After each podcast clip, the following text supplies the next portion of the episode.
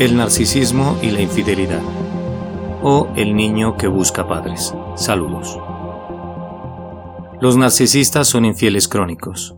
No importa cuán buena pareja seas o cuánto de tu vida hayas dedicado a ellos. Aún así, estos te van a engañar. Esa es la naturaleza del narciso. No tiene nada que ver con quién eres o cómo te comportas. Esto tiene todo que ver con la patología de los narcisistas. Pero, ¿por qué la infidelidad es tan común con esta personalidad tóxica? El narcisismo, o mejor dicho, la persona narcisa, necesita al otro. Y si el otro no está, o si no le refleja lo maravilloso que es, buscará de cualquier manera ese refuerzo. Por lo que en las relaciones íntimas puede recurrir constantemente a la infidelidad. Uniendo todo esto, podemos empezar a entender que los grandes seductores quizás sean solo niños pidiendo a gritos que mamá y papá les quieran. Las personas narcisistas necesitan al otro, pero no porque le aman, sino porque se aman a sí mismos, o necesitan creer que se aman. Partiendo de esta base, se puede entender que los narcisistas utilicen diferentes métodos para sentirse queridos y admirados por encima de todas las cosas. Este tipo de personas con un narcisismo elevado suelen usar al otro, dígase compañeros, subordinados, amigos, familiares y por supuesto a su pareja, para su propio beneficio y de este modo no lo ven al otro como alguien, sino como algo, como un objeto que pueden utilizar a su antojo y para su beneficio.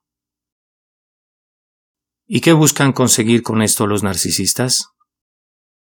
Lo que buscan conseguir es que la persona que escojan para compartir su vida dependa de ellos, en el sentido de que deben admirarle, necesitarle y valorarle por encima de todos los demás. El narcisista necesita vivir constantemente en el enamoramiento, pues esta es una fase de adoración para ellos. El problema es que la pareja, por muy enamorada que esté, tenderá a ir separándose poco a poco y se hará cada vez más independiente, lo cual no deja de ser el proceso normal de las relaciones de pareja. Sin embargo, un narcisista no puede soportar esto porque lo que ellos desean es dominar al otro y ser el centro de su mundo. De allí que puedan recurrir a la infidelidad cuando ya no sienten que son un dios para su pareja. Al fin y al cabo, su objetivo no era sentirse bien en una relación, sino reforzar su autoconcepto hasta el punto de sentirse únicos a través de las palabras y miradas de la persona que tienen al lado. Las personas con problemas de narcisismo necesitan ser el centro de atención o tener a alguien que les adore. De esta forma, esta persona narcisista necesita sentirse que no envejece, que es el más atractivo o más atractiva y que aún pueden conseguir lo que se propongan. Esa necesidad de sentirse el más apto por encima de todas las cosas llevará a estas personas a buscar ese reconocimiento por todos lados. Seducirán por el simple hecho de demostrarse que pueden hacerlo, incluso si hace falta seduciendo a las parejas de sus amigos. El respeto queda en un segundo plano porque su necesidad más grande es demostrarse a sí mismos que son seres superiores. Las personas narcisistas necesitan ponerse metas y alcanzarlas, no por el hecho de querer disfrutar de ellas, sino por el hecho de demostrarse a sí mismos que son los mejores. Si esto lo aplicamos a las relaciones, se puede intuir que las personas narcisistas conquistarán hombres o mujeres para demostrarse que nada ni nadie se les resiste. De allí que busquen constantemente nuevas personas con las que mantener relaciones, y así llegan fácilmente estos a la infidelidad. El miedo al abandono o a ellos los engañados pueden ser otros factores que lleve a los narcisos a ser infieles de manera sistemática. Puede parecer extraño, pero una idea muy conocida entre las personas infieles es que si me abandonan cuando yo ya he sido infiel, pues tampoco es para tanto. Es una especie de ataque preventivo, una forma de proteger su autoimagen. Se dicen a sí mismos me dejó por otro o por otra, pero yo ya les engañaba antes. Muchas veces la persona narcisista busca parejas con personalidad dependiente para asegurarse un refuerzo constante de su propia valía.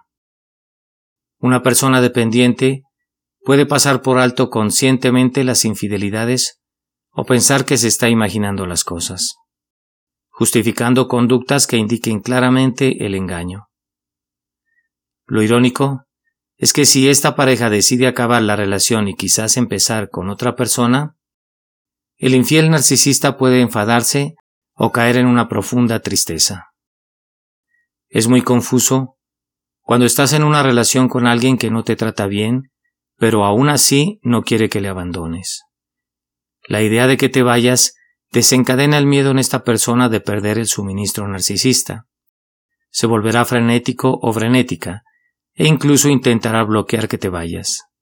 Inventará razones para pasar por tu casa y te asediará, tratando de atraerte de nuevo, con el fin de llenar de nuevo su suministro narcisista. También en algunos casos puedes encontrar un comportamiento contrario en un narciso de este tipo.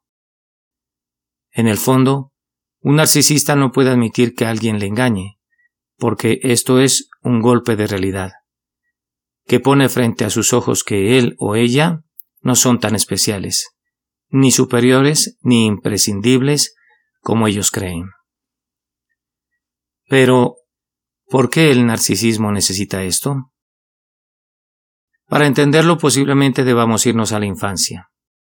Como es muy conocido, todos tenemos nuestro narcisismo, este comienza en una fase temprana del desarrollo psíquico cuando somos bebés, donde nuestras primeras figuras de apego deben reforzarnos y transmitirnos de forma realista quiénes somos. En el caso de los narcisistas, muchos de ellos no han tenido ese reforzamiento por parte de sus padres, sino que han sido niños no valorados y descuidados, teniendo que hinchar su autoestima por sí mismos para poder soportar el vacío y el dolor que produce no sentirse valorados. En el extremo contrario, encontramos a los niños que han sido reforzados en exceso por sus padres, los cuales sobrevaloraban las cualidades de sus hijos, haciéndoles creer que son tan especiales y válidos que merecen ser tratados de manera distinta, puesto que están por encima de los demás. Parece que, creciendo en estos ambientes, la autoestima de estas personas narcisas que se creen superiores puede no ser tan alta como en principio puede parecer.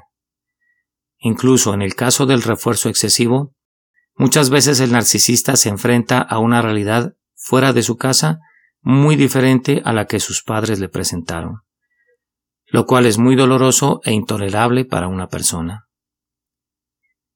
Cuando atrapas a los narcisistas engañándote y si finalmente estos lo admiten, lo cual es raro que ocurra, te dirán que usaron protección cuando tuvieron relaciones sexuales.